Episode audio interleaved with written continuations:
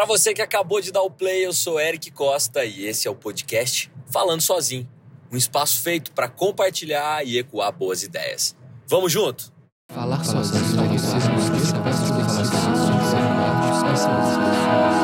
Falando sozinho, sozinho, sozinho. O que te trouxe até aqui não vai te levar ao próximo nível. Ou o que nos trouxe até aqui não vai nos levar até o próximo nível. Eu ouvi isso há uns dois anos, talvez, atrás.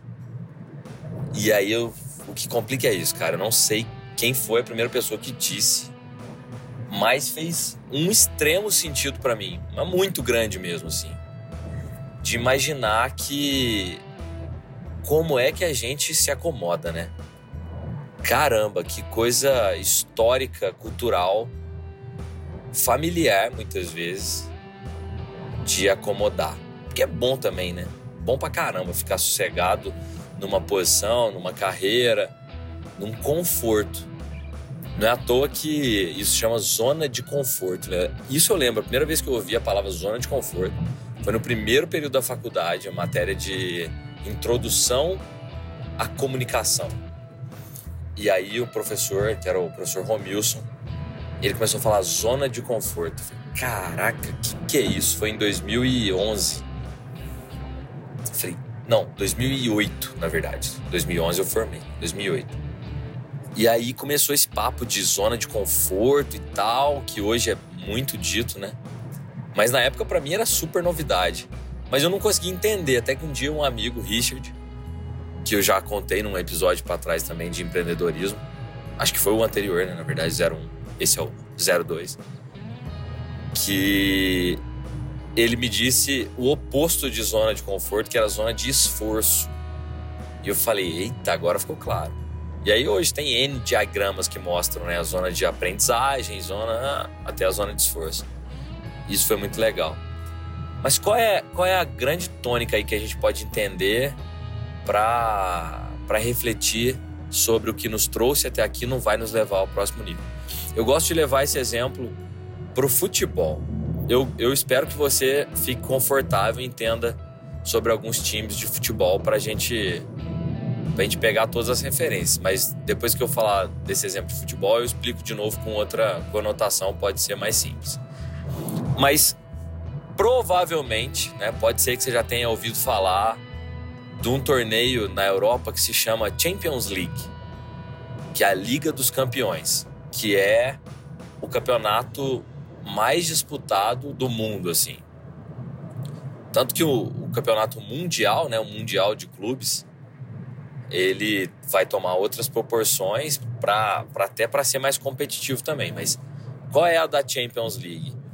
É aquele campeonato que a Europa inteira joga contra, né? Os melhores times da Europa se classificam e jogam uns contra os outros. E aí teve uma hegemonia do Real Madrid, ganhou vários títulos, 13, se não me engano.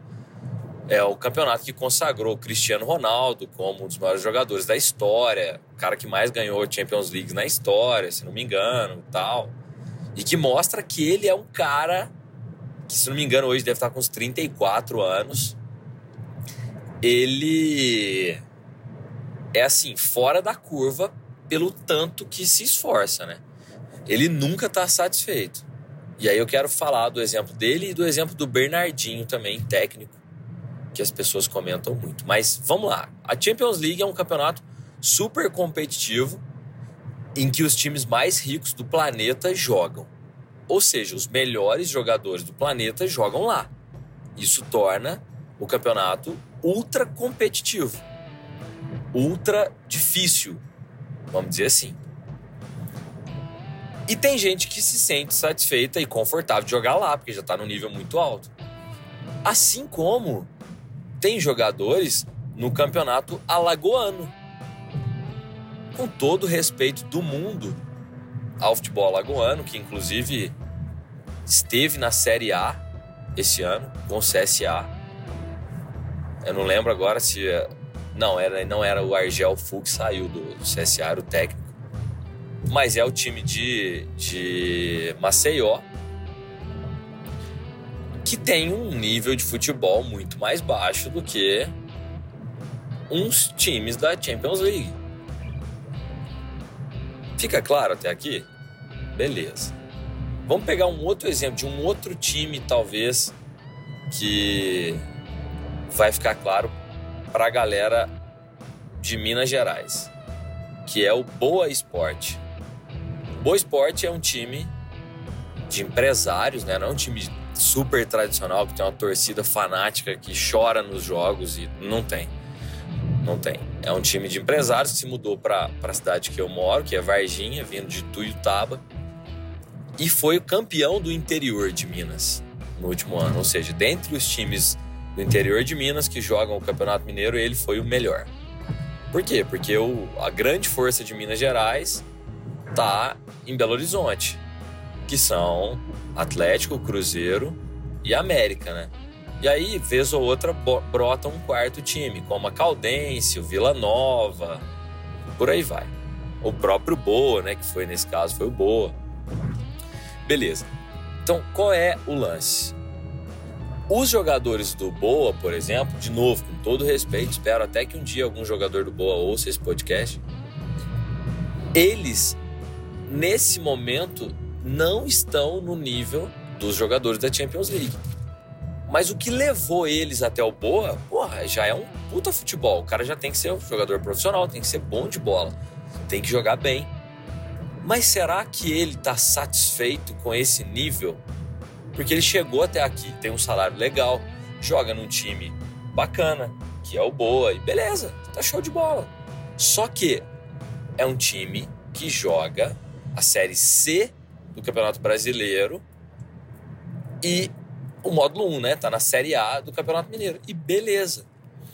Agora, imagina como é que seria um jogo entre Boa, Boa Esporte, um time de Varginha, que talvez você nunca ouviu falar, com o Real Madrid, com o PSG, com o Barcelona. Cara, muito provavelmente, apesar do futebol ser uma caixinha de surpresas, como alguns dizem, muito provavelmente o Real Madrid ou o Barcelona ou qualquer time da Europa vai ganhar.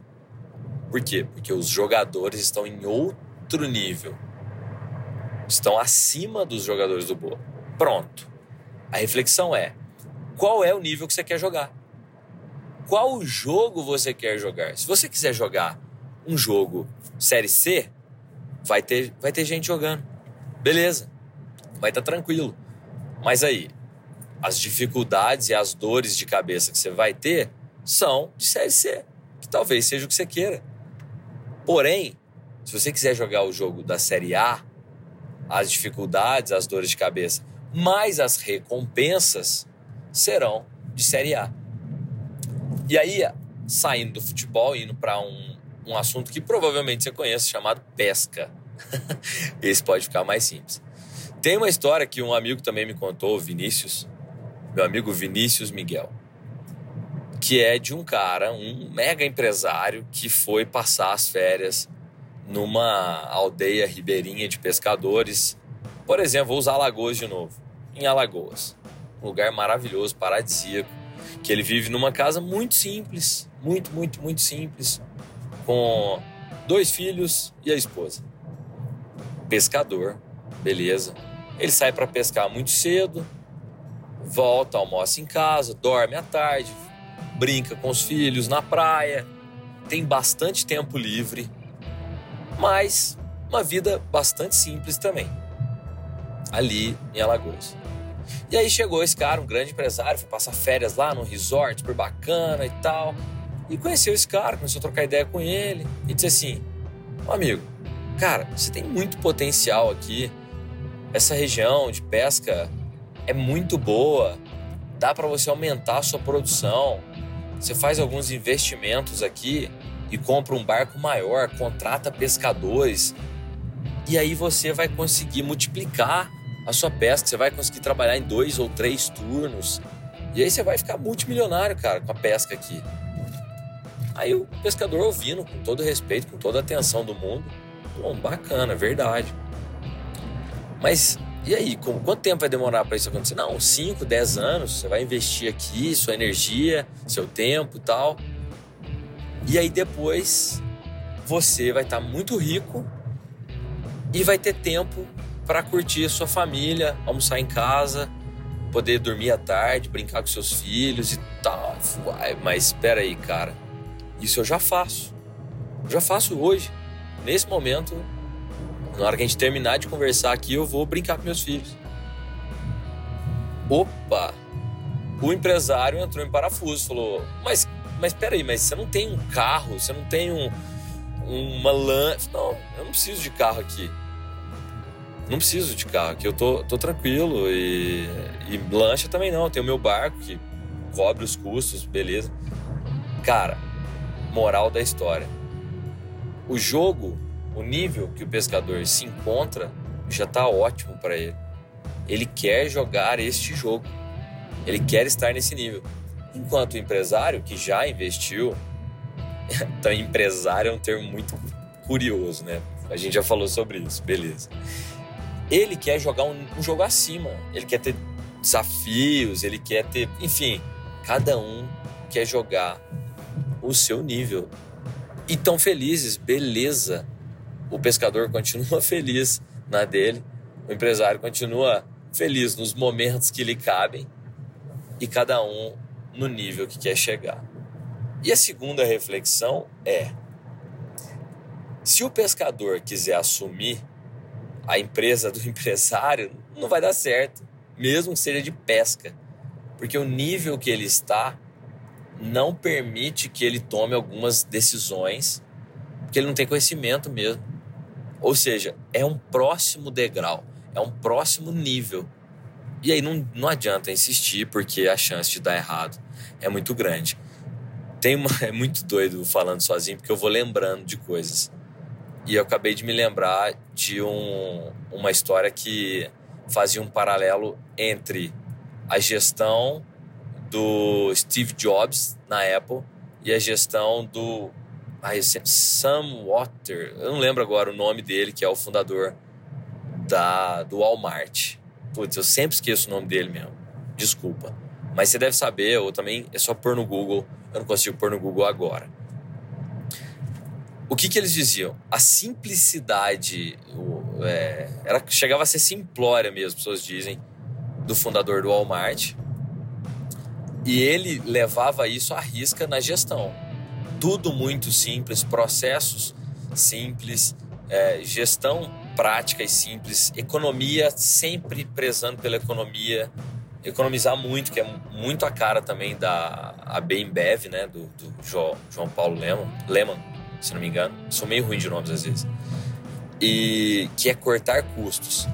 E aí tem um episódio que o, que o Lehmann, se não me engano, foi ter uma reunião com, com o fundador da, da, do Walmart nos Estados Unidos, no estado do Arkansas. E ele chegou lá, desceu de jatinho e tudo mais. E, e o fundador do Walmart foi buscar ele lá numa caminhonete velha pra caramba, assim, tipo, sei lá, uma Dodge, uma Dodge Ram não, uma Ranger, toda surrada com um cachorro atrás, cheio de barro e tal, que era o jeito dele, que era simplicidade ele não era atento a detalhes, não era atento a algumas questões, que era justamente o oposto do Steve Jobs, que era completamente meticuloso, minimalista também, né? Dá para notar isso nos seus designs aí de iPhones, iPads, MacBook e afins.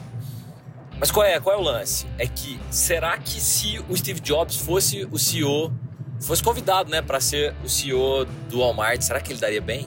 Será que o Walmart quebraria? Será que seria a mesma coisa? Ou o contrário, será que se o cara do Walmart fosse convidado para ser o CEO da Apple, será que ela quebraria, dobraria de tamanho? Não dá para saber.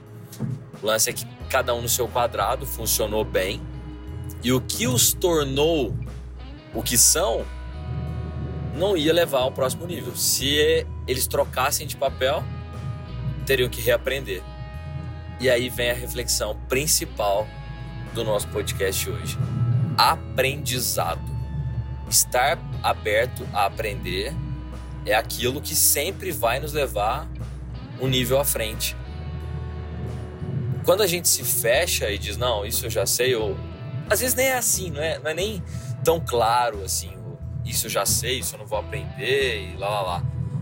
às vezes, sem perceber, a gente fica de salto alto, né? Você já deve ter ouvido esse, essa gíria, estar de salto alto, que é não dar muita, muita atenção para aquilo que está fazendo e cai.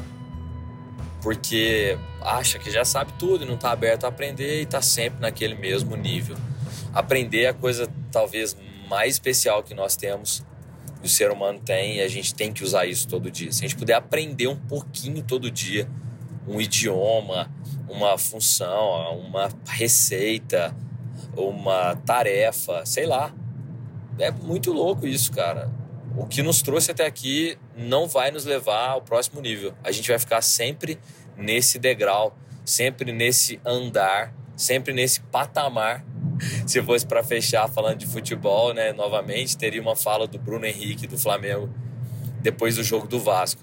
Que é uma coisa incrível. O Vasco não ia tão bem no campeonato, fez quatro gols no Flamengo. Ninguém fez quatro gols no Flamengo em 2019, só o Vasco. E, ah, não, acho que o Santos na última rodada deve ter feito algo assim, mas acho que foi três também. É claro que o Vasco também tomou quatro.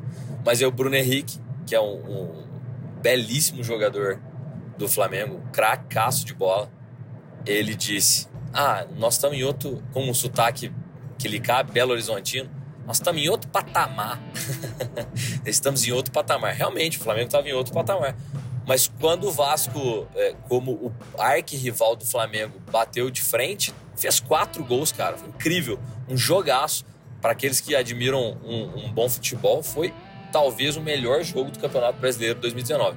O Vasco lá embaixo brigando para não cair e o Flamengo já disparado na liderança fizeram um jogo de igual para igual. Incrível, né? o que te trouxe até aqui não vai te levar até o próximo nível. Beleza? Espero que tenha ficado claro uma boa reflexão para a gente. E como você já está se acostumando, se gostou do podcast, manda um feedback para a gente. Então, para a gente se conectar, o meu Instagram é arroba segue_oeric, arroba segue, underline oeric, e o e-mail é oi.falandosozinho gmail.com. Pode ficar tranquilão, pode ficar tranquilona, porque falar sozinho é compartilhar ideias com você mesmo. E esse é o primeiro passo para começar qualquer transformação, ou seja, para mudar o nível, se esse for o seu interesse. Valeu, até a próxima!